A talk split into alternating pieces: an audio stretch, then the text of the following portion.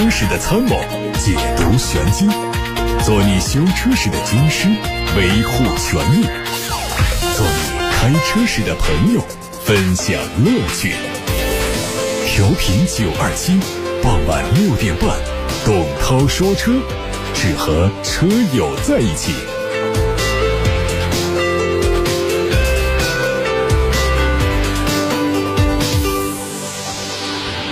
各位好，我是董涛，欢迎在六点半到七点半听董涛说车。各位关于汽车消费维权的投诉，关于选车用车的提问，现在可以发到直播间来，八六八六六六六六正在开通热线，还有董涛说车的微信公众号也可以留言。来看今天的汽车资讯，海外媒体曝光了一组奔驰新款 E 级轿跑的实拍图，新车有望在今年年内通过进口方式引进中国。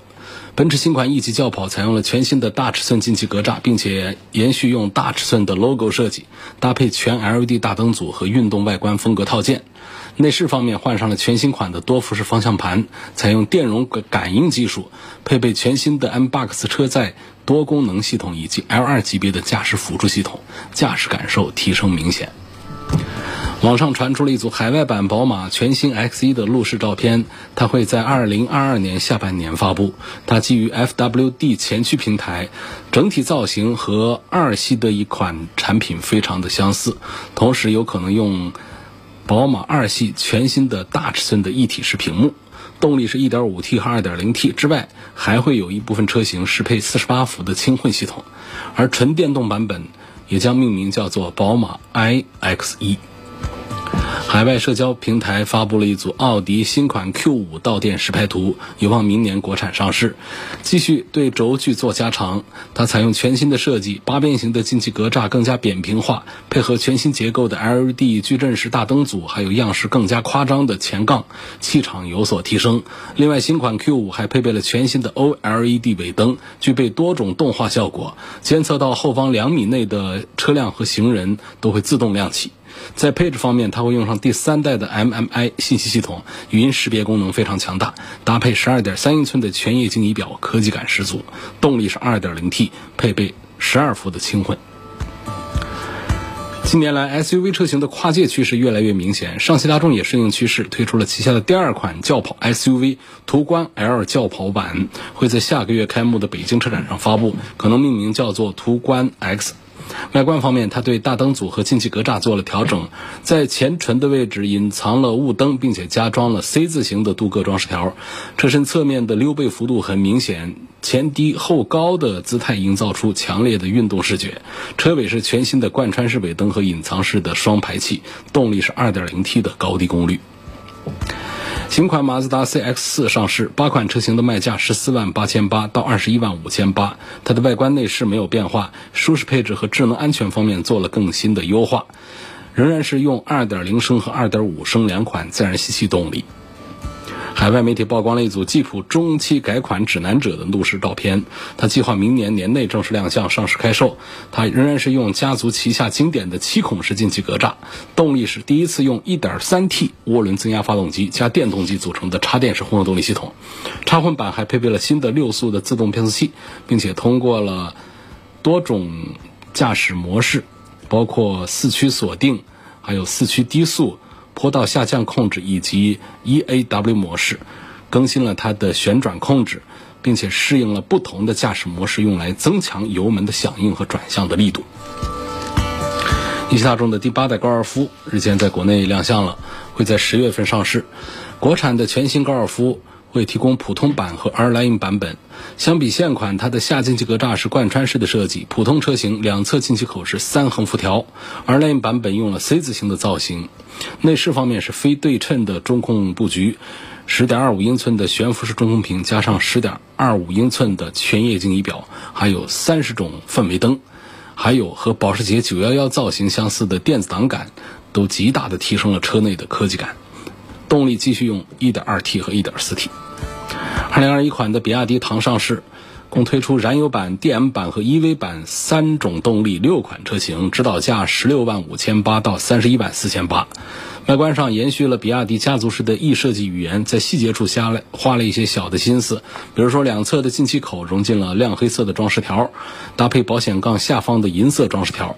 内饰是配上了15.6英寸的可旋转的屏幕，内置了 D-Link 3.0版本的智能网联，还有全新的 UI 设计也是让人眼前一亮。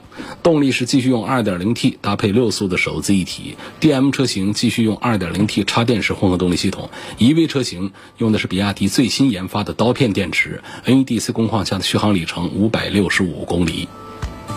东风悦达起亚官方传出消息，旗下的全新中型轿车凯酷已经在江苏盐城正式量产下线，计划九月份上市。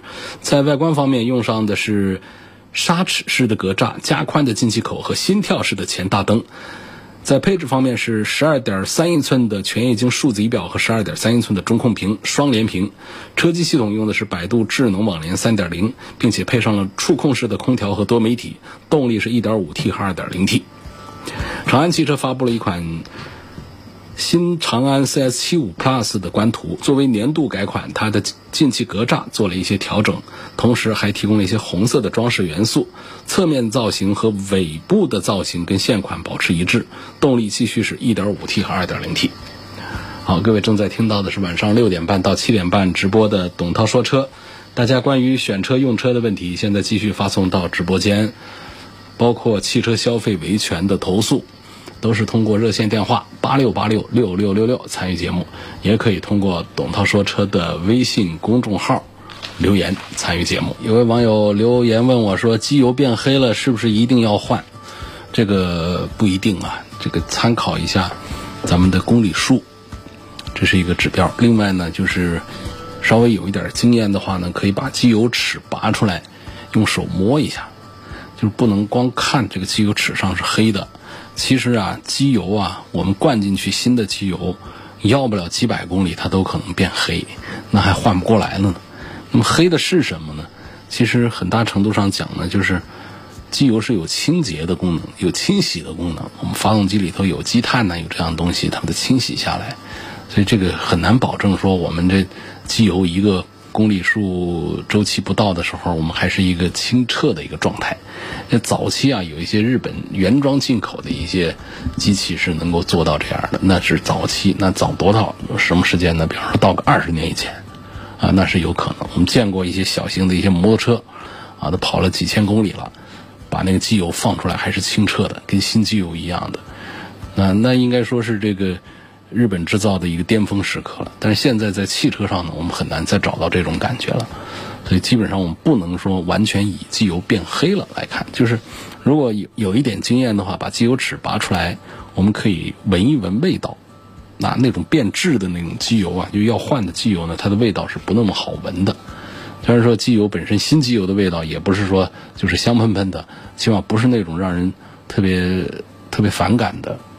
那那种要换的机油，它会有一种说不出来的那种不友好的味道。另外呢，用手摸一下那个油，它如果说已经能够通过我们的手指两个手指的这个触摸，能够感觉到它有一点点涩涩的、干涩的那种感觉，或者甚至都能摸到这个金属的那种碎片的那种手感的话，这样的机油那就不好了。再结合一下我们的公里数，还有我们这个公里数是一个方面，还有就是换油的周期换了多久了。我们说公里数常见是五千公里，还有八千公里全合成机油，我们说一万公里也行。还有一个就是时间周期，啊，说半年、大半年，这都可以。你低于这个时间，我觉得大家其实大可不必为机油的事儿太操心。这是关于换机油。下面有个问题说，一直听说宝马叉五会出国产版，问具体是什么时候出？我现在买这个进口的宝马叉五划算呢，还是等国产版本？国产是明年的什么时候还说不清楚。现在我们这一年才过了一大半儿，那是不是能等得到这个国产？国产之后呢，肯定价格会便宜一些。啊，用这个 2.0T 的四缸机的，现在还得六十多万，那么明年可能。国产的话，大概率的优惠个十万块钱，会便宜个十万块钱是有的，五十几万。但是我们要相信，国产和进口在品质上还是会有一些区别，啊，只有买错的，没有卖错的。为什么可以降低十万块钱的成本？呃，有一些这个成本上的这个设计，让它降下来。我觉得在性价比上讲，就算是到了明年下半年，我们重新开节目讨论，说这个便宜十万的国产叉五和贵一点的进口的叉五，谁的性价比高？我不一定回答你说国产的叉五的性价比就高。当然说，一般来讲呢，按照这个宝马的做法呢，不会做成进口版本和国产版本啊自相残杀、相互抢生意，它不会出现这样。你像这个五系一样的。那五系国产之后呢，它就做的是咱们的这个标准的最常见的这种五系，但是到了进口的五系呢，它就不会跟你这直接产生这样的冲突了，啊，所以它这个汽车这个事儿上呢也是一样的，嗯，它不会出现这种，就像我们服装界啊，还有我们很多的快消品的这个行业里面，它有网络版本，还有我们的实体店的版本。它会避免这种网络版本和实体店这个版本之间的价格啊和型号上的啊之间的一些呃冲突。说我们要是去买这个进口版本的五系的话，它可能是一个标准轴距版本，但是呢，我们买这个国内的呃华晨宝马生产的五系啊，那就可以买到长轴距的版本。所以这就是打了一个差异化，它不会让你这个那么难以选择的，一定会让你很好做出选择。所以这个叉五呢，我们现在都是瞎猜啊，那正式的消息还没有。按照一般的我们的经验讲的话，到了明年产一个叉五，呃，搞不好它会在国产的叉五上呢，它的配置会低一点，甚至于可能把空间做的再大一点等等。那么如果我们要多花点钱去买进口的叉五的话，那可能它的配置是不一样的，或者是它的一个专属的一个动力是属于进口的叉五的，或者说它的空间会维持现在的叉五不变等等，也会也不会让你在选择上就那么的纠结，啊，大概十几万的这么一个价差，它一定会设计好，让你觉得挑哪一个更适合自己。所以企业家呀、研发团队呀、营销团队啊，他天天在研究着消费者，研究着汽车，他做出来的产品一定会有自己的道理。啊这是关于这个叉五的这个问题。下面有一个谢先生，他说去年买的时代雅阁混动版，开了五万多公里，出现了变速箱故障的情况。后来在网上看到说，很多这款车的车主都遇到了这个故障。4S 店已经同意给我更换变速箱，请问更换之后还有没有这个问题？这个我也不知道，你换一个变速箱会不会就彻底的解决这个问题了？反正首先是出现了问题，该换的就得把它换掉，而且呢，厂家恐怕也没办法跟你承诺，说我换掉了就一定没有问题。反正出现故障先给换呗。这是混动版的雅阁的一个问题。嗯，奥迪的 Q5L 和林肯的冒险家之间，希望能够做一番对比。那我觉得还是这个奥迪的 Q 五，它总体上的这个产品力要更强大一些。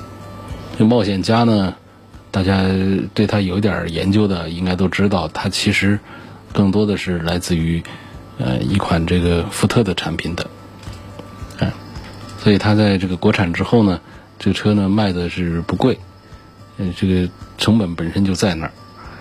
那么这个价格呢，跟这个 Q 五之间呢还是区隔比较大，尤其是我们有些朋友会看到高配的冒险家，呃，跟这个低配的奥迪 Q 五之间价格有重叠，所以就出现这样的纠结。我觉得这就不是一个纠结，我们就应该买一个低配的冒险家，那它就会比我们低配的 Q 五之间有十万块钱左右的价差，这个选择就不难做了。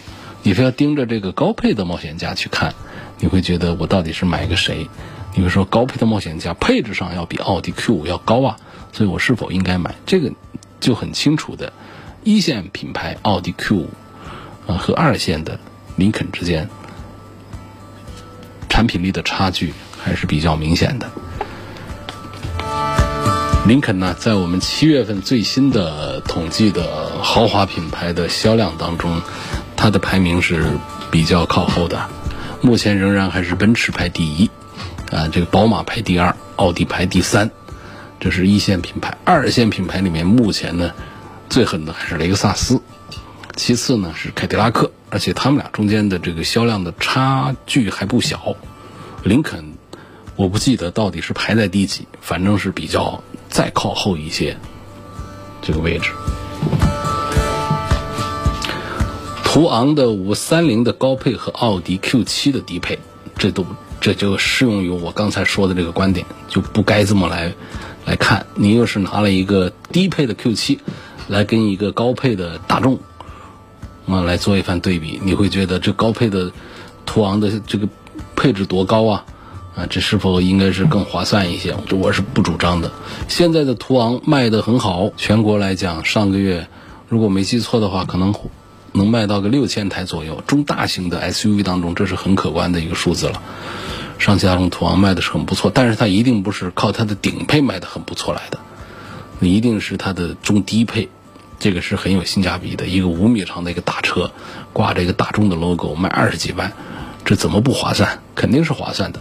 但是说我要去买个 V 六的途昂，啊，我这预算我都到了五十万上去。买一个这样的车，我觉得这实在就不是一个好主意了，啊，四十几万买一个 V 六途昂，因为作为一个低端的产品，它在平台、在设计、在各个方面，它跟奥迪 Q 七之间的区别是很大的。我们常常说有一些车呢，就是挂了谁的一个标，Q 七可不是途昂上挂了一个奥迪标啊，千万别搞错了，Q 七和途昂之间是没毛线关系的。两个产品，千万别觉得反正个儿也大，那么跟 Q7 相比，是否就是一种奥迪 A6 和辉昂之间的关系？可不是这种关系，是这种关系，那我们早就推荐它了，对不对？所以这是两个事儿，所以这个选择不难啊。我们不要拿这种顶配的途昂来跟这个低配的奥迪 Q7 来做 PK，啊，踏踏实实的想要中大型的，我们要性价比的话，Q7 的性价比也不错，买它一个低配。怎么着都比买一个顶配的途昂要强，买途昂就买它三十万左右的这个划算。那刘先生的一个问题啊，他反映的是武汉的一家奥迪 4S 店，这家奥迪 4S 店呢，我们的投诉信息已经搜集的很多了。他就是讲六月份在这儿交了定金，他七月份已经交了全款，然后说是七月份提车的，第一次说是七月份提车，第二次说是八月份提车。到目前我还是没提到车，我听说其他客户都在维权。销售说他们的店呢，现在有好几个付了全款提不到车的情况，因为车现在是银行抵押，他们拿不到合格证。那希望节目组帮我维权。这个是属于正通集团旗下的一个奥迪 4S 店。呃，我感觉就是这个正通集团呢，它简直就是在放弃这个这个奥迪品牌了。实际上，他们集团旗下呢还有宝马品牌。我据说是宝马的这个销售员们还可以跟我们的客户们明明白白说，这可能提车都有点问题，啊，都是说说在前头。但是呢，为什么奥迪这儿集中了这么多投诉呢？好像就是跟奥迪车主们都没大说清楚，啊，都是拍着胸脯说七月份可以提车。其实这家店就是正通集团，老早都已经出现了资金链紧张的一个问题，啊，有大量的车主都在积压着投诉。说交了钱提不到车，就这样一种情况。这种情况下，你说媒体来协调其实是没有结果，因为它整个大集团里头的经济出了问题，你让一家店能够怎么办？所以这是刘先生反映的问题。我相信还有很多人，还有很多的这个在这家店，呃，交了定金买奥迪的朋友都遇到同样的问题，交了钱在约定的时间提不到车。有朋友就投诉。这周先生，他的车是日产的逍客，一七年八月份买的车，在汉阳的一家 4S 店。他说呢，这个车一七年买的，目前跑了六万多公里，今年元月份开始出现冷车打火延时的问题，就是延时三秒钟，啊，咔咔咔咔咔砰，有有这样的一个呃相声词的一个表述啊。他说找 4S 店检查了三次，前两次他们都说没现场看到故障。因为现场都是热车，启动都是正常的。最近一次呢，提前把车放店里放了一夜，然后呢，第二天他们就查到了故障，并且呢，之前我也拍过视频，店里做了维修申请，厂家拒绝，说这是正常的现象。不理解的是，我同事开了五年的同款，他都是正常的，希望能帮我维权。听这位周先生的描述，我也觉得是不正常的。一个五年的车还不至于说就老态龙龙钟到，我们这打火得很长时间，尤其是冷车打火，那么听起来是不是像这个电瓶老了要换个电瓶的这种感觉？所以把这些误会啊都把它判断，把它消除掉。为什么热车没问题呢？热车本身发动机好启动，再加上热车的我们的这个电瓶里头啊电更充足，所以可能就很容易把它打着。你这是不是就是一个五年了？这个日本车的电瓶容量都比较小，也到了一个该换电瓶的时候了。或者电瓶呢，它的性能下降，或者电电路里面呢，它有一些跑电的情况，导致你停一晚上之后电量也不足，所以呢，电量不足的这个打火的声音就是有这种延迟。如果是这种情况，它那那倒还真不算是一个要索赔的一个故障问题。但这种情况呢，我相信四 S 店应该很简单可以判断出来，会给你说明白。既然他没有提到这一点的话，但是他又说这是一种正常现象的话，那我就有点想不明白了。那这车虽然说已经过保了，但你还说它没有问题，反正这是一个花钱维修的事儿。厂家为什么是拒绝给你免费维修，同意给你收费维修，还是说怎样？这个情况还要再具体一点。周先生电话我看到了，会交给记者来联系核实。呃，我前几天把车停在一个草坪旁边的停车位，草坪呢有自动喷水系统。走的时候啊，发现左边的前后窗的玻璃，还有前挡风玻璃，都被这个喷水系统啊喷的水晒干之后，留下了很多印子，到洗车店也洗不掉。他们说要做抛光，或者说是用化学药水才能洗掉。问这种情况要怎么处理？这个涉及到两种情形啊。我猛地一看到这种情况，我想到第一种，这是一个生活常识，就是玻璃上的水渍。因为这个水呀，尤其是这种草坪上的自动喷水系统，那就是普通的自来水，甚至是我们城市循环的那种水，它都不是饮用标准的水。那这种水它肯定水质不好，就硬啊。水硬呢，其实就指它里头的碱性比较重，硬水渍啊，碱性的。那么碱性东西呢，它就容易留下这个很顽固的污渍，那需要用酸来清除。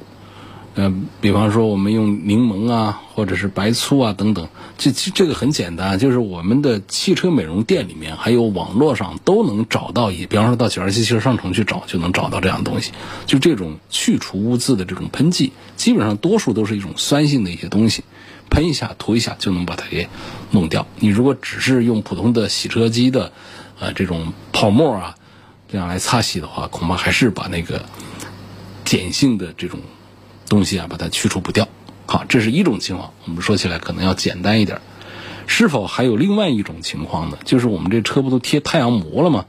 你是不是那个太阳膜不怎么好？就是我们这个水，就现这几天太阳大呀，水水珠在玻璃上，它形成一个透镜的一个效应，聚光效应。那么这个聚光呢，导致了更高温度在这个水滴的点上。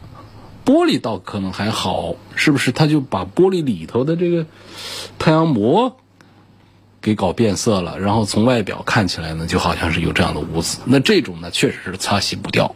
那太阳膜也是不可逆转的，那恐怕得撕了太阳膜重新贴了。啊，我想大不了是有这两种情况了。我女儿结婚，准备给她买辆车，预算二十二万。我喜欢越野车，女儿喜欢凯美瑞，哎，希望能给点建议。呃，女孩子喜欢凯美瑞这个样式，这个也对。那么说实话呢，一个女孩子喜欢的二十二万的这个呃 SUV 呢也有，但是呢，你要是讲这个性价比上来讲啊，这个二十二万的凯美瑞啊，恐怕就要比二十二万买到一个这个 SUV。要性价比更好一点，这是实话。呃，你打比方说，嗯，我们来看一个便宜的，比方说奥迪的 Q 三，这个其实呢，就是在实用性各方面，它赶着凯美瑞都要差一些，但是呢，价格呢比凯美瑞还要贵一些，所以这样性价比得对比。你就是豪华品牌来买的话，恐怕钱预算还要增加。那普通品牌买到一个大个子的，可能女生呢也不一定喜欢。好，继续解答大家的问题。现在我们还是看到来自董涛说车微信公众号的留言。下面有朋友问沃尔沃 x C 六零怎么样？故障率高不高？说零整比很高，是不是后期很贵？嗯，后期不便宜，故障率也不低。沃尔沃 x C 六零这个沃尔沃系列产品，就是现在在豪华品牌里面是可以讲是败下阵来啊。就产品的这个身上的一些亮点、特色的东西呢，基本上都能消失的都差不多。过去我们说到沃尔沃，总会想到一个就是安全，但是这几年。呃，因为他们的营销的一些问题啊，呃，让这个安全的这个卖点也是越来越褪色。本身这个沃尔沃的产品，相对于其他的竞品来说呢，它就没有太多的过人之处和特色的地方。那过去呢，打这个安全牌呢，一段时间确实还是很不错的，但是呢，这个。关于沃尔沃的这个品牌的营销的一些问题呢，最近几天在微信小程序梧桐车话上有一篇文章，我推荐大家去看一下。微信小程序梧桐车话上有一篇关于沃尔沃的产品的一个评价的一个文章，能够把这个事儿说的相对比较透一点。宝马新三系怎么样？考虑三三零，对动力和操控有一定的要求。在网上看到这一代三系的操控退步很多。第一次买豪华品牌，希望参考一下意见。那生不逢逢时呗，确实早两代的三系，那确实性能还是要比现在的更好一些。不过我们要讲横向比它的几个竞品，它仍然还算是最优秀的。就现在的三系，相对它的过去是退步，但是相对于它的对手奥迪的 A 四和奔驰的 C 级来说，现在的三系仍然是有优势，所以你对动力和操控有一定需求的话，你要买新车的话，你还是旁无选择，还得看宝马三系。说我家里有一台五菱之光闲置中，我爸半个月差不多只能开一到两次。上星期我开它去拉货，然后我把油加满了，回到家里，我爸说车子放在那儿汽油会挥发，因为气温高。请问是不是这样？油箱盖儿。还是有密封圈的，这种挥发肯定是有，但是也不至于就多长时间之内把一箱油给挥发掉了。再就是你满箱油和半箱油放在那儿的挥发，实际上是一回事儿，是一样的，不会说满箱油就挥发的多一些，半箱油就挥发的少一些。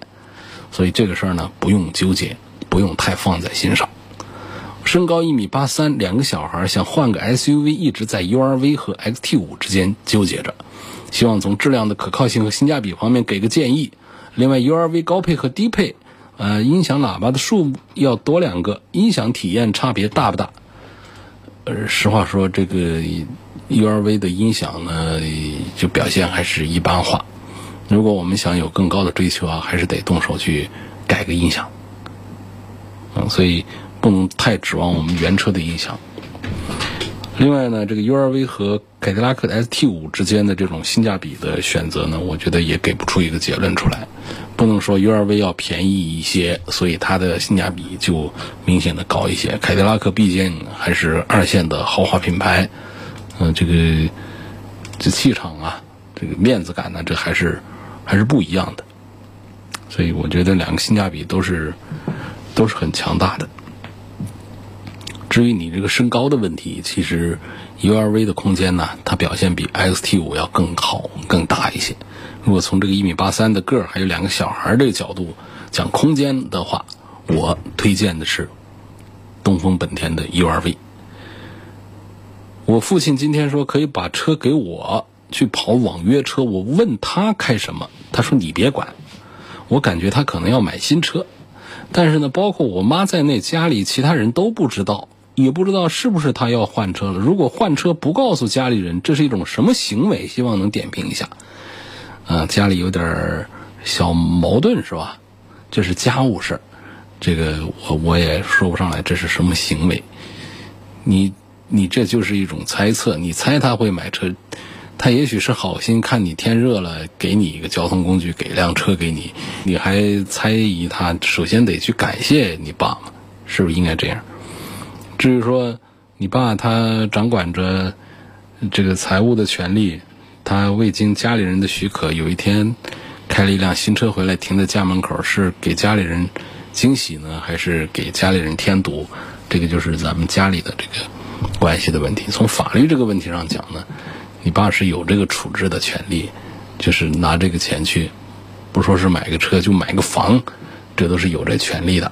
啊，不会说法院判这次交易无效撤销，但是呢，在转让的时候，那可能比方说这是属于共同的财产，这是法律上的一个一个定义啊。比方说房子，因为这样大宗的这种这有法律的保护，就不能说是谁呃单方面的把这个房子吧拿去给卖掉的，那还得这个夫妻一起啊同时到位。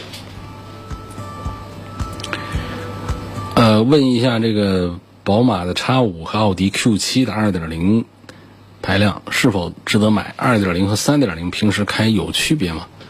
我都试过，我觉得平时开这区别呢很细微，不敏感的人根本就感觉不出来有多大个区别。但是呢，三点零确实声音跟这二点零的声音不一样的，声音呢还是好听一些。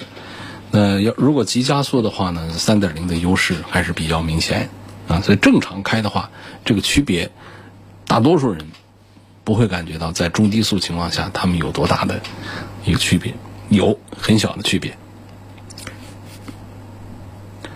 呃，前面我们回答的那个问题啊，就是关于那个日产逍客，那这个冷车打火比较延迟的这个问题呢，这位网友又给我留言了，他说车子五一刚换了电瓶，不是电瓶的问题，车子八月二十一号过保。你这个情况不用太担心啊。如果说这是一个产品的质量问题，在质保期之内，